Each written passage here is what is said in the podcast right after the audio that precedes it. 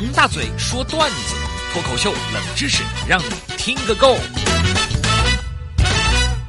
大嘴巴王鹏上台鞠躬，马上开说，开始给大家带来精彩的内容了。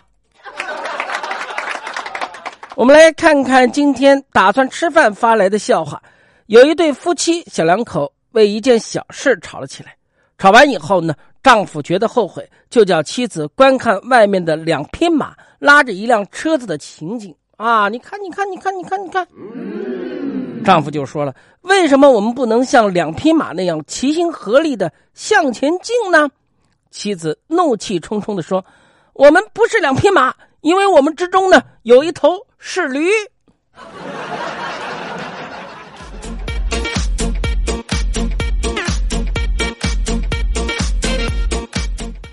好了，我们继续来给大家呢发送一下阿士德利发来的小笑话。工人小王想调动工作，就请厂长去喝酒。小王为了调动工作下了血本了，带来了两瓶好酒。酒过三巡以后，小王看看喝的很到位了，于是他拿出申请报告和笔递给厂长：“厂长，麻烦你，拜托给签个字，好不好？”喝得醉醺醺的厂长接过笔，在申请报告上重重的签上了两个字。好酒。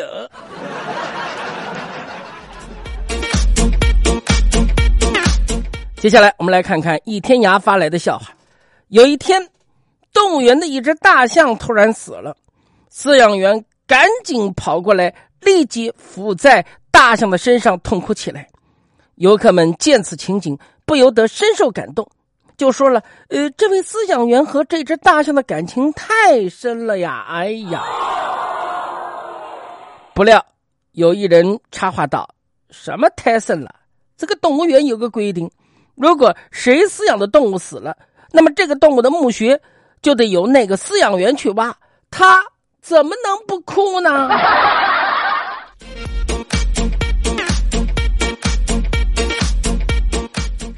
再来看看十大发明发来的笑话。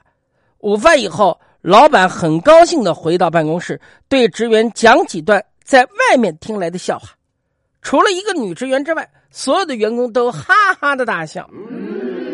老板很不高兴的对那位女职员说：“怎么啦？我的笑话不好笑吗？”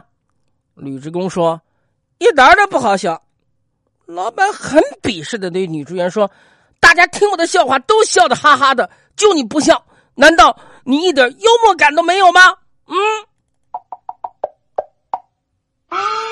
女职员回答：“我用不着笑啊，反正下个礼拜我就辞职不干了。”